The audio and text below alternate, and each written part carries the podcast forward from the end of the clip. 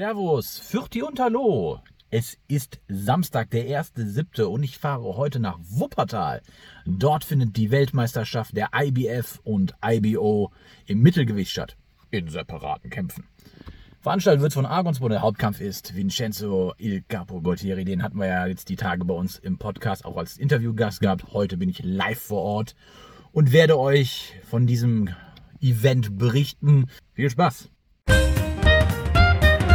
Ladies and gentlemen, live on tape from Germany, the one and only Box Podcast.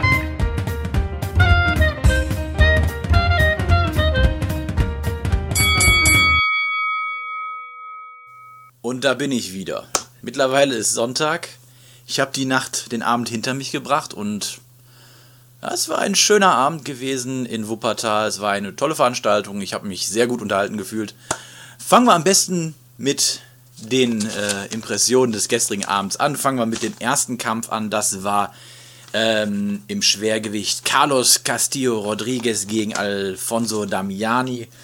Ein Schwergewichtskampf, wie gesagt. Ähm, zu dem Kampf kann ich leider nicht ganz so viel sagen. Ich war um kurz nach sechs in der Halle und es wurde aber auch schon pünktlich um sechs mit den Kämpfen begonnen. Ähm, Rodriguez hat den Kampf aber per äh, UD gewonnen und sowas, bis ich, was ich bis dahin gesehen habe, scheint das auch in Ordnung zu sein. Der zweite Kampf, der stattgefunden hat und der mir ziemlich gut gefallen hat, war der Kampf von ähm, Falin Kandori gegen Yaila Vasquez und ähm, ja, Kandori war die, war, ist 391 bei Boxrec und Vasquez 633.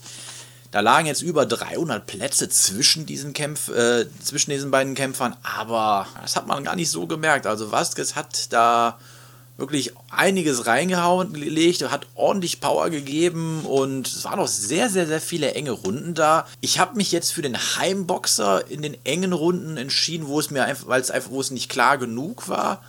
Und selbst so bin ich nur auf ein Unentschieden gekommen und ja, die Offiziellen auch. Von daher, der, das Urteil geht für mich in Ordnung.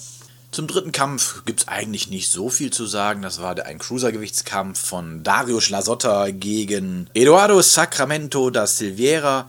Ähm, der Kampf war sehr einseitig gewesen. In der vierten Runde, nach vier Sekunden, wurde der auch von äh, Sacramento da Silveira aufgegeben, aufgrund einer gebrochenen Hand. Äh, aber so wie er gekämpft hat, muss die Hand aber schon ziemlich früh gebrochen sein, weil da kam kaum Gegenwehr. Ähm, das war ein ziemlich einseitiges Ding. Einfacher Sieg für Lasotta. Der vierte Kampf war im Halbschwergewicht. Den bestritt Martin Huben gegen äh, Omar Garcia.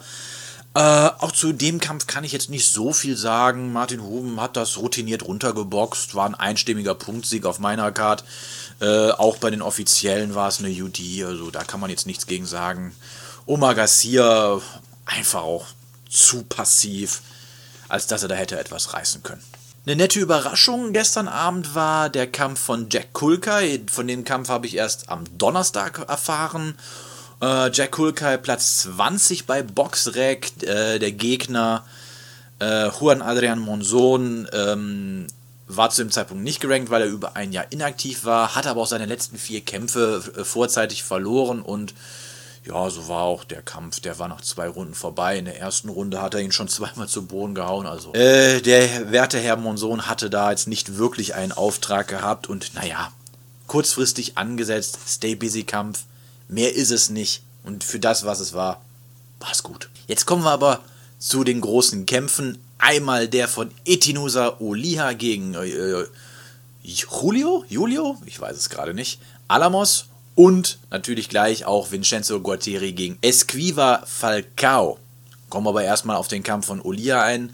Es ging da um den vakanten IBO-Titel äh, im Mittelgewicht, der ja auch von Gennady Golovkin niedergelegt worden ist.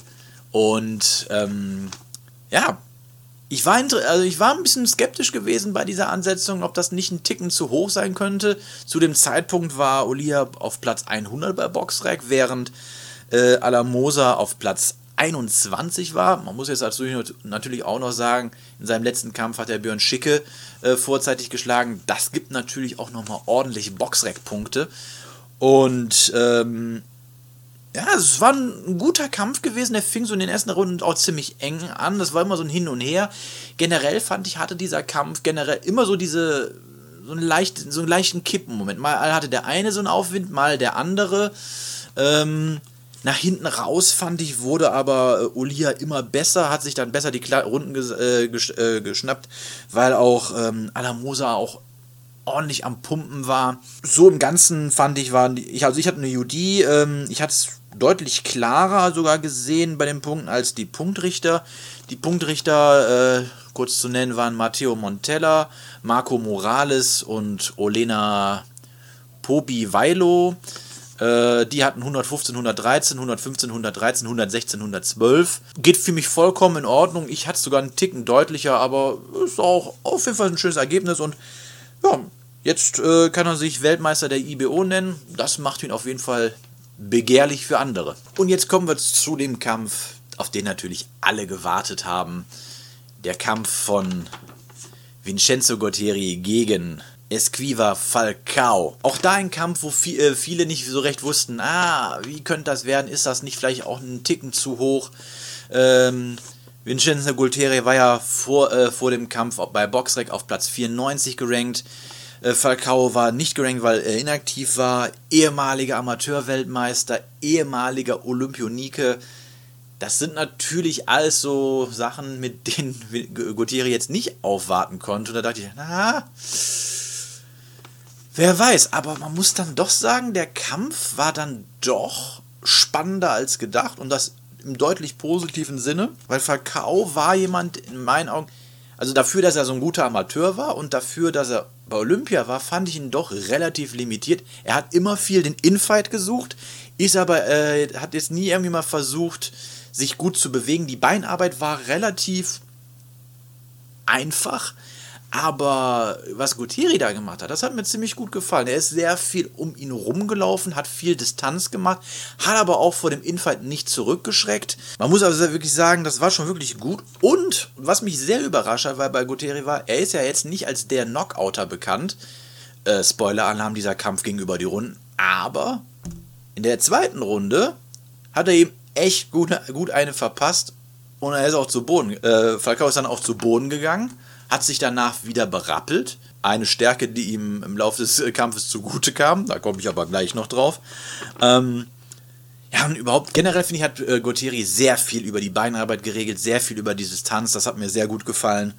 Ähm, während halt Falcao halt immer sein Heil drin gesucht hat, an den Körper dran zu gehen und es irgendwie zu versuchen, aber auch oft in sehr viele Uppercuts reingelaufen ist. Einmal leider Gottes zu sehr in den Uppercut. Das war in Runde 7. Der Uppercut ging dann nicht ans Kinn, sondern ins Gemächt. Und äh, er ist dafür dann auch runtergegangen, wurde zuerst angezählt, aber wurde dann auch erkannt, dass es ähm, ein Tiefschlag war. Dafür hat er dann erstmal ein bisschen Zeit gehabt, sich zu erholen. Es war ungefähr zwei, drei Minuten. Ich kann mich jetzt da nicht ganz genau dran erinnern. Und der Kampf ging dann weiter. In der zehnten, in der zehnten Runde hat Gauthier noch einen Knockdown erreicht und da hat dann eigentlich die elfte und zwölfte locker rausgeboxt, nicht mehr so viel gemacht, aber auch einfach nicht mehr an sich rankommen lassen, um diese Nummer einfach sicher nach Hause zu fahren. Gerade jetzt im späteren Verlauf, äh, gerade bei jemandem, der irgendwie immer wieder aufsteht, immer wieder kommt, äh, war von Gauthier, glaube ich, auch die richtige Entscheidung, da jetzt nicht irgendwelche unnötigen Risiken einzugehen. Und äh, ja, Glückwunsch zum IBF-Titel im Mittelgewicht. Deutschland hat jetzt wieder einen Weltmeister bei den großen vier Weltverbänden und ich denke, ähm, das ist auf jeden Fall der richtige Weg oder der, die, eine, eine, gute Sache fürs deutsche Boxen. Ähm, mit sowas kann man werben. Es war eine schöne Veranstaltung im Gesamten gewesen. Ich habe mich gut unterhalten gefühlt. Und ja, das Leben für Gultieri wird jetzt kein einfaches mehr sein. Denn jetzt hat er nach dem Titel gejagt. Jetzt hat er ihn. Und jetzt ist er der Gejagte. Aktuell sind die Weltmeister im Mittelgewicht Jamal Charlo und Sanimek Alim Kunali, Kanuli. Und ich denke, dass äh, die natürlich jetzt ein Auge nach Deutschland werfen mit den IBO und IBF-Titeln, weil die sich denken natürlich auch, na, das würde man sich gerne in die äh, Kollektion mit einverleiben. Aber ich bin erstmal gespannt, was jetzt äh, Argon mit seinen Fightern da vorhat. Äh, da dürften auf jeden Fall gute Paarungen möglich sein und auf jeden Fall auch das deutsche Boxen nach vorne bringen. Agit Kabayel hat den Europameistertitel in Deutschland spektakulär gewonnen. Äh, Michael Eifert hat wirklich souverän im Ausland gegen einen, äh, eine Hausmarke gewonnen und jetzt halt ähm, Vincenzo Gualtieri hat den Weltmeistertitel der IBF nach Deutschland geholt. Aktuell, und das finde ich wirklich schön und das muss man betonen, scheint das deutsche Boxen doch einen leichten Aufwind zu haben. Ich hoffe, dieser Aufwind hält an und zieht auch noch andere Boxer mit in die Öffentlichkeit, so dass wir demnächst öfters schöne und gute und große Kämpfe sehen können. Wenn euch diese Folge gefallen hat, lasst uns ein Like da. Ähm, wir hören uns beim nächsten Mal dann auch wieder mit Samira. Ähm, schaltet äh, nicht ab. Äh, ich habe noch zwei Interviews geführt. Einmal mit Ingo Volkmann, dem Promoter des Abends, und auch mit Ingo Rohrbach, Ringsprecher, aber an diesem Abend der Moderator bei der Fight 24 Übertragung. Ich wünsche euch viel Spaß damit und wir hören uns dann beim nächsten Mal. Ciao. Der Boxabend ist vorbei. Für andere beginnt dieser Abend erst richtig. Gerade für ihn hier, Ingo Volkmann, CEO und Vorsitzender von Argon Sports. Glückwunsch zu dieser Veranstaltung. Glückwunsch zu zwei Weltmeisterschaften. Glückwunsch zu zwei spannenden Weltmeisterschaften. Und Glückwunsch zu zwei erfolgreichen Weltmeisterschaften. Das muss man ja auch erstmal schaffen. Und Vincenzo, das war eine Investition, oder? Wie gesagt, Hammer, wie, wie du schon gesagt hast, wirklich. Äh, ich bin auch total glücklich, dass wir wirklich beide gewonnen haben. Ich habe so klar immer ein paar Zweifel gehabt, habe zwar gehofft, weil mein Junge wirklich gut trainiert war, Vincenzo, aber der Gegner ist ja echt ein starker, aber er hat das absolut sensationell gemacht. Ich bin absolut begeistert, wirklich, absoluter Hammer.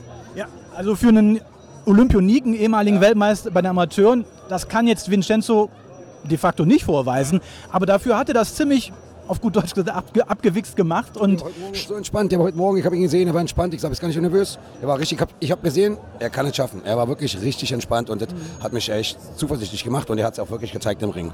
Ja, was mir auf jeden Fall gut gefallen hat, ähm, Falcao hat ja eigentlich immer nur den Infight gesucht und genau das hat er ihm nicht geboten. Er ist wirklich die ganze Zeit um ihn rumgetänzelt, hat das mit den Beinen ja, ausmanövriert, muss man einfach sagen. Und Hut ab, das war eine echt geile Leistung von ihm. Das haben wir auch trainiert. Also der Trainer, ich war ja bei den ganzen Sparings, die haben wir dreimal 14 Runden gemacht. Also wirklich harte Runden, harte Sparring gehabt und alles. Und genau das war es. Weggehen, rein und Infight, Aufwärtshaken schlagen etc. etc. Also hat alles genau umgesetzt, was wir geübt haben. Mhm. Also war Hammer. Äh, einfach Hammer. Einfach perfekt.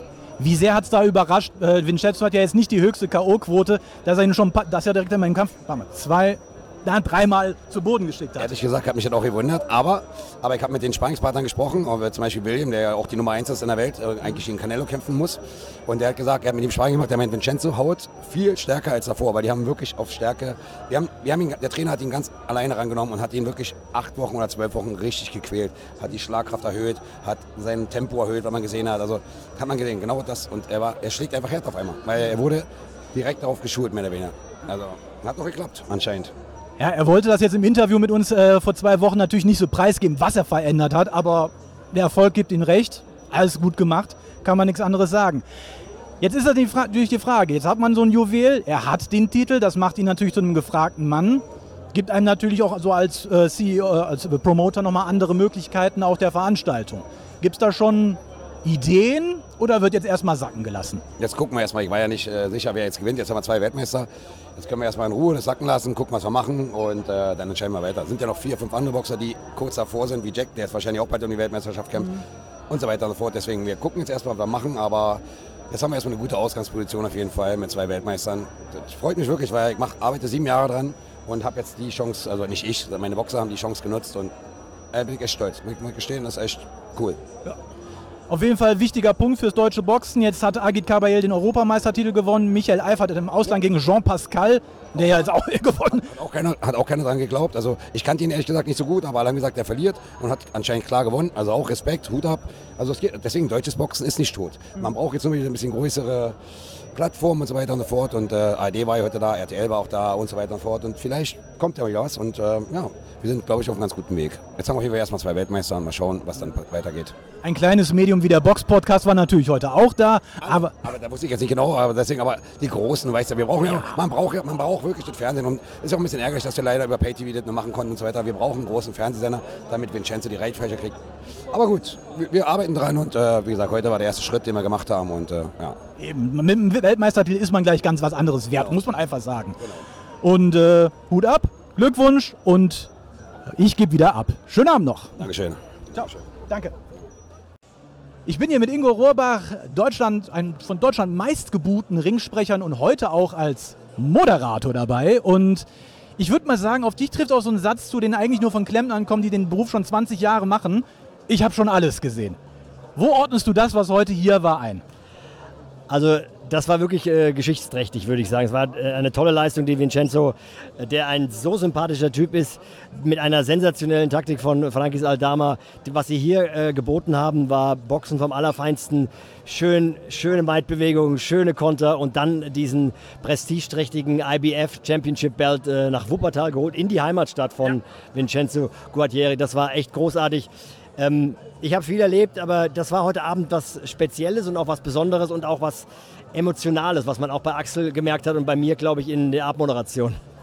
Da kann ich natürlich jetzt nicht mitsprechen, weil es war so laut hier in der Halle. Ich habe nur zwei Personen gesehen, die den Mund bewegt haben, weil es einfach so laut war und hier einfach so eine Energie war. Ähm, aber man hat auch wirklich gemerkt, so die, halb, die halbe Halle war, glaube ich, voll mit italienischstämmigen Leuten. Also hier war wirklich Emotion im Spiel, kann man sagen, oder? Emociones heißt es, glaube ich, aber auf Spanisch. Ja. Nee, das, es waren Emotionen auf jeden Lo siento, mi español es muy malo. Me neither, würde der Engländer sagen. Äh, ja, es, ist, äh, es war eine spezielle Stimmung hier. Aber das hat, es ist ja so die Geschichte des, des Papas, der ganz Wuppertal vollgekleistert hat mit Plakaten, hat Werbung gemacht für seinen Sohnemann, der dann auch äh, vor vielen Jahren bei äh, Graziano Rocchiciani, der 2018 verstorben ist beim tragischen Verkehrsunfall, dort im Gym vorstellig wurde und dann hier, ich kriege gerade Gänsehaut, wenn ich darüber spreche, und es hat sich irgendwie transportiert über die Halle und äh, es hat, glaube ich, auch Vincenzo so ein bisschen getragen, würde ich jetzt mal sagen, um diesen Gürtel endlich mal wieder einen deutschen Weltmeister und das auch in dieser prestigeträchtigen Gewichtsklasse Mittelgewicht nach Deutschland, nach Wuppertal zu holen. Er hat seit 2014 keinen Weltmeister mehr im Mittelgewicht gehabt. Arthur Abraham, Felix Sturm, so die letzten bekannten Deutschen, die den Titel noch hatten. Früher noch Roy Jones Jr. Sebastian Silvester war noch dabei. Stimmt, der war dazwischen drin ja. gewesen. Genau, dazwischen, genau. Der hatte dann nach Abraham übernommen. Tu, tu, falls Sebastian das sieht, es tut mir schrecklich leid, dass ich ihn ausgelassen habe. Hat dich erwähnt, keine Sorge. Alles klar. Ähm, Im Ganzen aber würdest du einen sagen, das war doch wahrscheinlich auch so einer dieser Veranstaltungen, die das deutsche Boxen gebraucht hat, weil es ist ja schon so, dass die Stars momentan fehlen und jetzt mit einem neuen Weltmeister im Boxen könnte das Boxen wieder einen Aufwind kriegen. Ich meine, ähm, Michael Eifert hat jetzt im Ausland sehr erfolgreich geboxt. Agit Gabayel hat äh, um die Europameisterschaft erfolgreich geboxt. Das ist, denke ich, der nächste Schritt gewesen, oder? Äh, auf jeden Fall. Also es ist Werbung, es war Werbung für den deutschen Boxsport. Du hast einige genannt. Es gibt auch so viele Leute im Hintergrund, die äh, ja leider durch die fehlende Fernsehpräsenz nicht mehr on air sind, nicht mehr zu sehen sind. Da gibt es hervorragende Boxer wie Abbas Barau etc. etc. Jack Kulka ist auch hier bei, bei, bei Argon mit am Start. Und das ist irgendwie schade. Ich hoffe, dass es ähm, alle auf der Woge von Vincenzos äh, goldenem Ritt äh, mitsliden und äh, es wieder was gibt. Aber ich glaube, es ist extrem schwer. Ähm, ob es beim Fernsehen jemals nochmal landet und so weiter und so fort, kann ich nicht genau sagen. Aber die Daumen drücken muss man und die Hoffnung stirbt zum Schluss. Das waren sehr schöne Schlussworte. Ich danke dir, Ingo. Sehr gerne. The one and only Box Podcast. New episodes every week. Follow us on Facebook, Instagram, YouTube, iTunes Music and Spotify. Box Podcast.de